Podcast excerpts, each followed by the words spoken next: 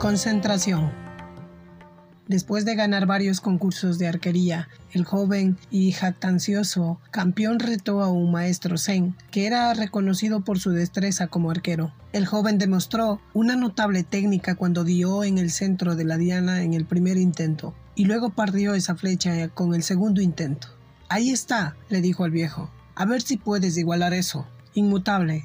El maestro no desfundó su arco, pero invitó al joven arquero a que lo siguiera hacia la montaña. Curioso sobre las intenciones del viejo, el campeón lo siguió hacia lo alto de la montaña hasta que llegaron a un profundo abismo atravesando por un frágil y tembloroso tronco. Parado con calma en el medio del inestable y ciertamente peligroso puente, el viejo eligió como blanco un lejano árbol, desfundó su arco y disparó un tiro limpio y directo. Ahora es tu turno, dijo mientras se paraba graciosamente en tierra firme. Contemplando con terror el abismo aparentemente sin fondo, el joven no pudo obligarse a subir al tronco, y menos a hacer el tiro. Tienes mucha habilidad con el arco, dijo el maestro, pero tienes poca habilidad con la mente, que te hace errar el tiro.